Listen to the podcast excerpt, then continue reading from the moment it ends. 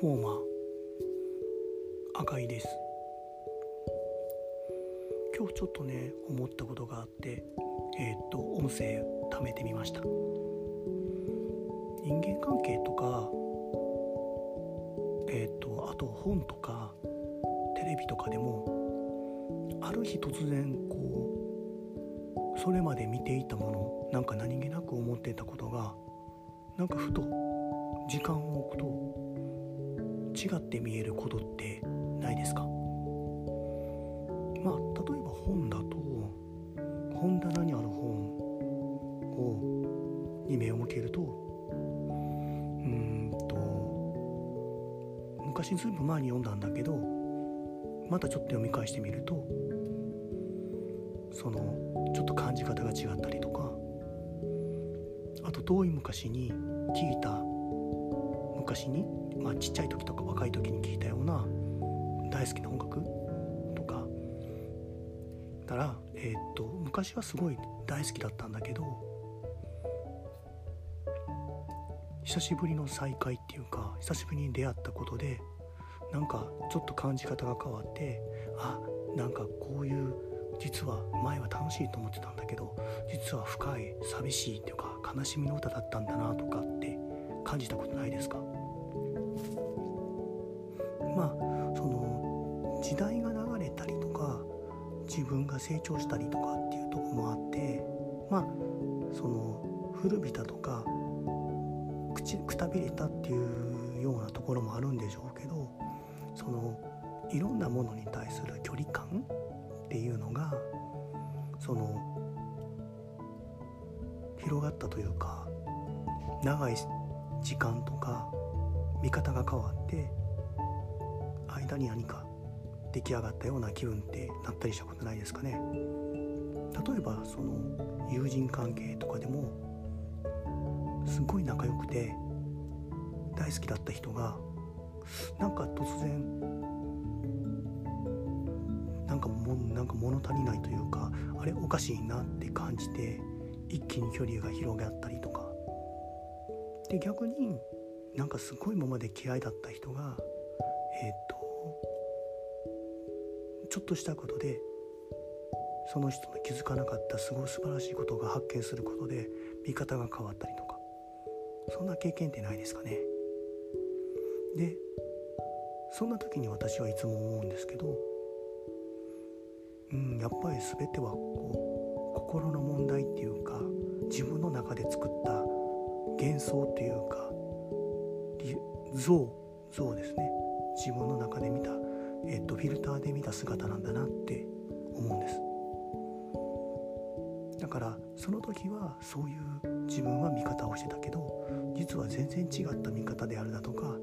自分の立ち位置とかものの考え方が少し変化しただけで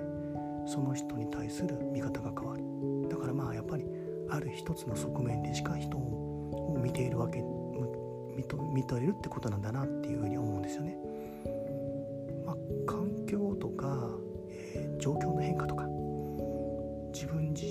進化したり成長して成長するとやっぱり世界というか自分の見え方って必ず変わりますよね。まあ、親になったりとか子供であった時の親への見方自分が親になった時の親への見方とか例えばその働くようになったりとか今まで部下ばっかりやったりとか部下ばっかりだったんだけどリーダーを任されたりとか上司になったりとかですねやっぱり自分から見える景色が変わるっていうところ。で、えー、人への見え方って変わっちゃうよねっていうところですよね。もちろんねその自分が停滞してたり気分がね悪かったりとか調子が悪いとかそういうところとかもやっぱり関係はするんだと思うんですけどね。それによっても変わりますよね。でも、えー、世界っていうかものは本当の本当の真実とか事実っていうのは一つなんですよね。起こっている事象は一つなんですよ。だから世界はたった一つの出来事であったりとか事実を見せているんだけどそれをどう受け止めるかとかどう見えるかっていうのはやはり自分一人一人の主観であったりとかその感覚にっちゃうんですよね。だからまあ極端どう受け止めようかどう考えようかそれぞれ個人の自由っていうふうにも言えるわけですけどもでもそれだとやっぱりこう単なるわがままとかねその人に迷惑かけるとかで自分の、えーと、受け止め方だけが誠意だとか正しいと思い込んで自分で自分を追い込むとかそういうことにもなるんでどれだけその逆に何て言うのかな？あの引いて見れるというか距離を保てるというか客観的に見れるようになれるか。その時その瞬間はすごくこう自分一人で悲しみとか喜びとか嬉しさとかっていうのがそれぞれにあると思うんですけどそれに個室っていうかそれにとらわれるだけではなくてそこから一旦抜け出してニュートラルになれる。いう風な感覚とかっていうのがやっぱり大事なんじゃないかなと思ったりもします。だからまあ、あのー、安らぎとか癒しっていうのを、まあ、外に求めても、まあ、受け取る側がその安らかとかや、えー、っと癒しが持てないっていうんだったら何をどうやってもまあ癒されるわけはないわななんていうふうなことですかね。うん、まあえっ、と昔の人で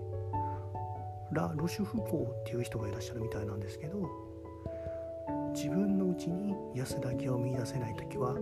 外にそれを求めても無駄であるなんていう言葉があるらしいんですが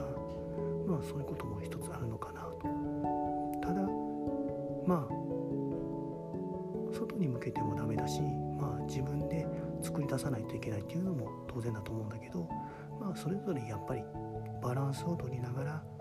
ニュートラルに中立に一度は戻ってこれるっていうのが私は大事なんじゃないかなと思います。以上です。ありがとうございました。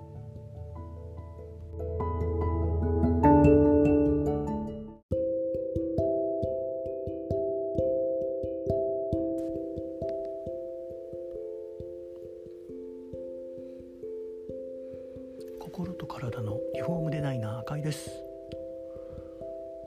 皆さんえっと丁寧で美しい言葉優しい言葉って使ってますか？受け取る側の相手受け取る相手が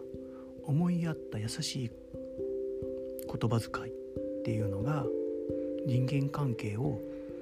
あったかいものにしたりしますよね。優しい言葉もあるし楽しい言葉でもあるし励ます言葉もあるし、まあ、ちょっと時には厳しくてチクッとするような言葉もあるかもしれませんね。で私はとてもあの物事をはっきり言うっていうことをよく言われていてまああの昨日なんかねえっととある中国人の方になんとですねえっと、こんな物事をはっきり言うような日本人は初めて見たとかですねでその他の日本人の方もですね、えっと、日本人離れしてるような物言いとか、えっと、自己主張とかキャラが濃いとかねいろいろ 言われたんですけどもまあ確かにね、えっと、私ちょっと言い方がきつかったりとか厳しいことを言ってしまうこともあります。で昔ね特にうんと34年前かなえっとあなたの言っていることはとても正論で正しいと思うんだけどえっとすごく人を傷つけるっていうふうに言われたりもします。言われたりしたこともありました。そうえっと言葉って使い方一つで狂気にもなるし励ましの言葉にもなるし柔らかなベッドや布団のように優しいものにもなりますよね。それが言葉だっていうふうに僕も思います。で身近な人でも、えー、まあ、家族とか友達とか仲間とかたとえ身近な人でもあっても誰も知らない顔も知らないような誰も知らんような人でもまあできたら変わらず優しく包み込むような温かい言葉をかけたいなとかって思ったりはしますね。これを禅の言葉で愛の言葉愛の語る愛の言葉と書いて愛語というふうに言うらしいです。でちょっとこれに、えっと、関連して、えっと、昨日ちょうど、えっと、学んだことの一つとして鏡の法則っていうのがを並びを思い出すような言葉がありました。そうです。えっとまあ人から受けた印象とかこいつ嫌だなとかなんかきついこと言われたなとかこいつ嫌いとかって思うこいつの人嫌だなと思うようなことって他人から感じるじゃないですか。それは自分にもある要素なんだよっていうところ。でこの人いいな素敵だな素晴らしいなかっこいいなとかって思うところは実はそういう面が自分にはあるんだよっていう風なところ。これを合わせて鏡の法則とか言ったりもするんですよね。で、え、だからまあ全て自分の中他人から受ける印象とか感情は全て自分にもあるんだよっていうことなのですよね。でだからまあ一つはこの人すごいな生きてるかっこいいとかって思ったらあ自分ってこんなかっこいいとか素敵な面があるんだな気づかせてくれてありがとうめっちゃ俺っていけてるやんっていうふうに思えるようになります思うようにしましょうと思いました。それでもし他人からこいつ嫌だなとかこれ他人に対してですねこいつ嫌だなとか嫌いとかこいつ嫌だ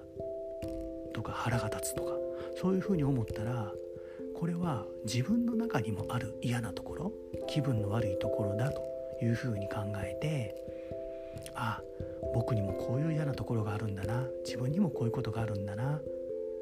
それに気づかせてくれてありがとう。それをまあ直したり修正したりすればいいんだね。僕に、えー、自分に成長する発展するような機会をくれてありがとう。っていうふうに考えようというふうに感じるようになりました。これなかなかねまあやっぱりその時はなかなかうまくできないかもしれないけど一つ一つ受ける感情とかそういうのに気づいてちょっとでも少しでも自分が感じのいい人間になれたらなと思います。そう。うん。やっぱりねえっと特にここ23日ですごくそのとある人にですねやっぱり決めつけられたりとかした経験があっていやそんなこと私言ってないのにとか言ってないことまで言われた。だからお前はいつもいつもダメなんだみたいなこと言われたんですけどまたお前そんなことや考えてんのかやってんのかみたいなことをちょっと相談しただけ。ほんのねほんのちょっとだけ相談したんですけどこういうのでいいんですかねって言われたらまだお前はそんなこと言ってんのかだからダメなんだみたいなこと言われちゃってちょっとへこんでたんですけどまあそうやってなんかこう言ってもないことを多分昔そういう失敗が多かったので失敗が多かったりとかしたので多分またやってんのかっていうふうにちょっと先入観を持たれたりのしてるのかなとかそういうふうに決めつけられてちょっと悲しい思いをしたんですけどでも逆にもしかしたら私私も他の人に対してそういった決めつけとかやってたのかなとか先入観を持って持ったり偏見を持ったりとかして接していたのかななんてちょっと思いました。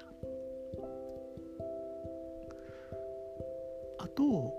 そうですね。あともう一つ面白いなと思ったのが例え話ですね。例え話って誰のためにするのっていうところがあってもちろんそのなんかその人が理解して話し相手がね理解できるように楽しく聞いてもらえるように伝わるように、えー、話をできるようにしていくっていうのが例え話のをなぜやるかっていうことだと思うんですけどなんとなくちょっと話してるうちになんかかっこよくとかうまく言ってやったぜとかかっこよく決まったぜみたいなちょっと自分をこう誇示するっていうか自分をこうかっこよく見せた自分の満足感のためにちょっと例え話を頑張ってやってたりとかするようなところもあるなっていうのをちょっと今日友人とね友達と話をしてる時にちょっと気づかされるっていうとこありました。まあ確かにそうなんですよね。だからその供にね説明する時に例え話ってすると思うんですけど小さな子供にね例えば難しい言葉を突然言ったところでわからないですよね。うん、そもそもそんな単語単語っていうかそういう概念っていうか考え方からして知らんわって話だと思うのでだからやっぱりその人その受け手が分かるような内容理解できる内容で例え話っていうのを考えてあげる必要があるんだよねっていうところを今日勉強しました。まあやっぱりその言葉選びとかやっぱりコミュニケーション取ったりとか話したりするのに言葉選びとかどういったことを伝えたいのかっていうところのためにどういった表現をするのか話し方をするのか見せ方をするのかとかどういったことをするのかっていうのはやっぱり大事だなと。だからそういう意味でもちょっと最初に言ったように愛する言葉愛語一つ一つ言葉を愛して相手を見て相手も愛してそしてメッセージを伝えるっていうことがやっぱりこれから大事なんだなと思いました。ちょっとまとまってないですけど以上です。